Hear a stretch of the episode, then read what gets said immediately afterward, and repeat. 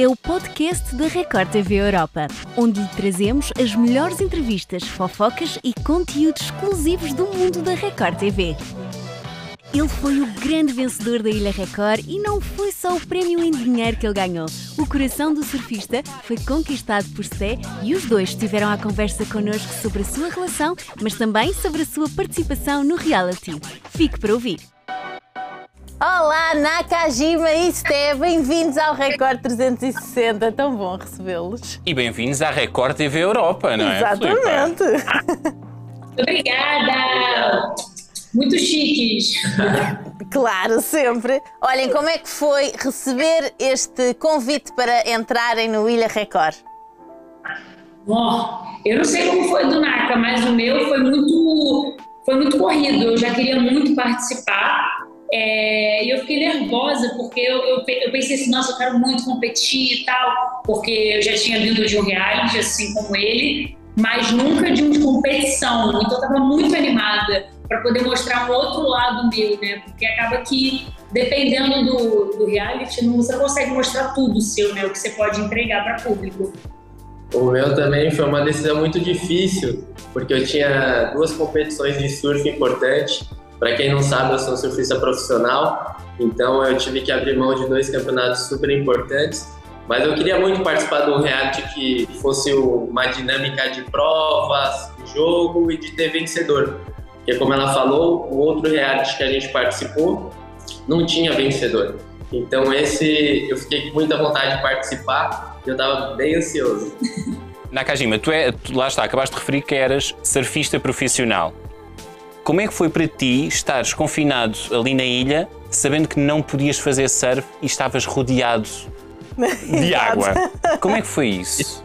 Para mim foi a parte mais difícil. Acho que o momento mais difícil é eu conseguir ver o mar todos os dias e não poder entrar no mar para surfar. Então eu fiquei, eu ficava agoniado. Eu falei, quero pegar uma prancha, sair correndo para a água e quero surfar, mas eu não podia.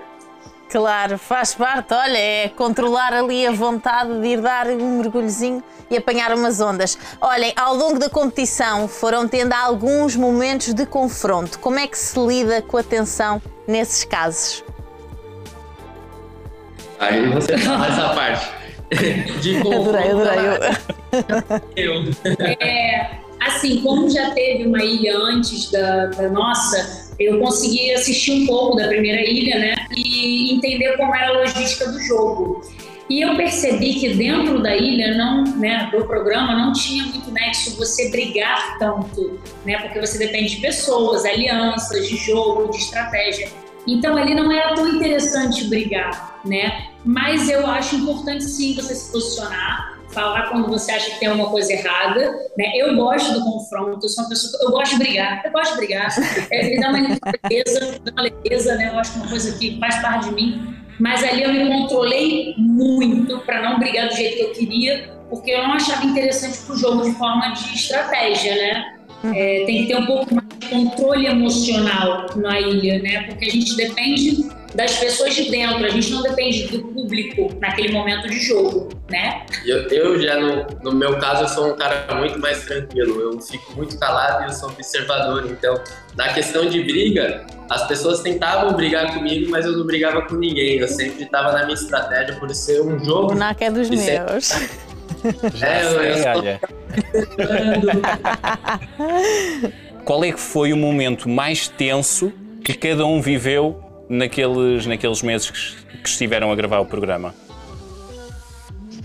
Assim, de uma forma geral, é, eu acho que quando é, nosso jogo ele estava muito fechado, a gente tinha nossa aliança, nossos amigos, gente que a gente confiava, e do nada virou uma chave que as pessoas ficaram contra a gente como casal. O que é muito engraçado, porque como casal a gente não jogava junto no, na, no programa, a gente meio que cada um tinha suas prioridades, seu jogo, mas a gente não, não era como o resto da casa via. É, não era uma estratégia, a gente estar tá juntos no reality foi uma coisa natural que aconteceu. A gente não estava juntos por questão do jogo, ah, vamos ficar juntos que a gente vai ficar mais forte.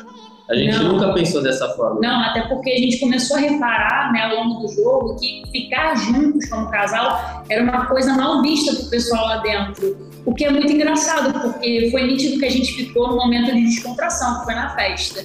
Então, acho que o momento mais tenso, pelo menos para mim, foi quando o pessoal da casa se voltou contra a gente, é, baseado em mentiras de coisas assim que foram mal vistas né, pelo exílio.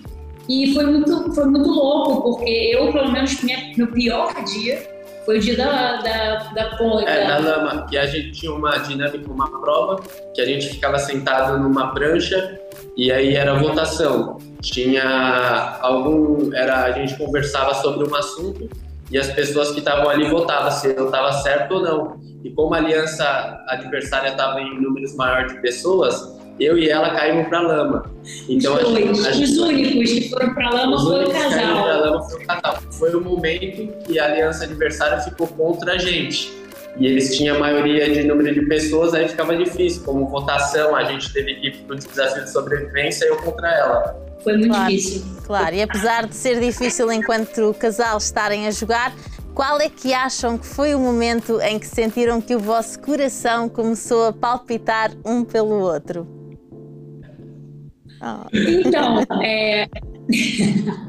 eu, é, o Naka me surpreendeu muito dentro do programa, porque é, eu não gostava muito dele aqui fora, né? Então ele me surpreendeu muito lá dentro. Ele parecia ser uma pessoa muito inteligente, muito organizado, e eu gosto disso. Mas eu não confiava nele, então eu gostava muito dele. Confia agora? Eu também não confio, até hoje eu não confio no nada. Vai, ter, vai casar, vamos ser velho e eu vou continuar desconfiando dele. Mas eu comecei a reparar que realmente gostava muito dele quando eu fiquei longe dele. Ele foi pro exílio e eu fiquei na vila. Ali eu reparei a falta que ele fazia para mim no jogo e na vida.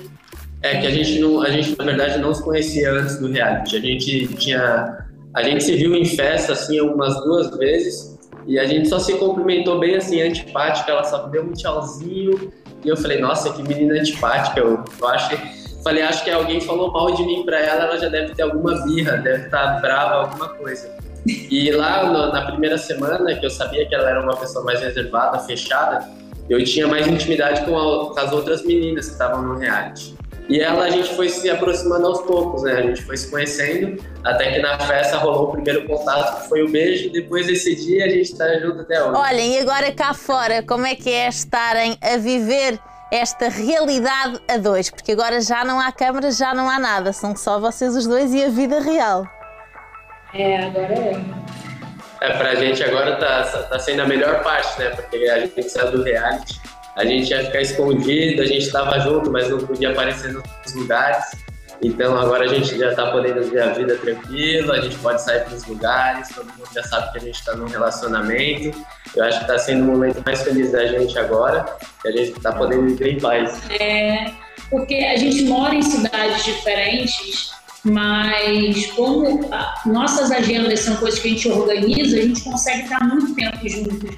E é engraçado porque bem pós-reality, a gente já saiu viajando, se encontrando, só que sem postar nada. Então a gente tinha que ficar fingindo que estava em casa, um lugar, outro outro. E todo mundo perguntando: era só jogo, era só estratégia, vocês dois? Era a pergunta que a gente mais escutava: era e vocês, não estão juntos? Por que, que não deu certo? Porque todo mundo achava que a gente estava separado, né, para deixar o público ansioso para querer assistir o programa. E aí depois que a gente Acho que teve muita gente que ficou feliz e muita gente ficou triste também. É, Sté, agora que, o, que já saíram do, do reality, o Nakajima já te ensinou a fazer surf ou ainda não? Não ensinou, mas eu sou ah. ruim, eu sou ruim na água. Assim, né? Eu, eu gosto de nadar, mas ficar em cima de uma prancha não funciona. A gente viu no programa que eu sou ruim no equilíbrio dentro do mar mas em algum momento ele vai ter que me obrigar a entrar na água, né, pra surfar. Ela fala que ela é ruim, isso é coisa da cabeça dela. Ela tem que colocar na cabeça dela que ela vai conseguir, que ela é boa para surfar. E no primeiro dia que eu for ensinar ela, ela vai conseguir surfar. Boa, boa. Naka, nós vamos vai. ficar à espera para ver. Teremos imagens disso. Exatamente. Olhem. Obrigada por estarem aqui à conversa connosco. E agora, antes de terminarmos, queríamos pedir que deixassem uma mensagem aos vossos fãs. Ai, nossa, eu nem sei explicar.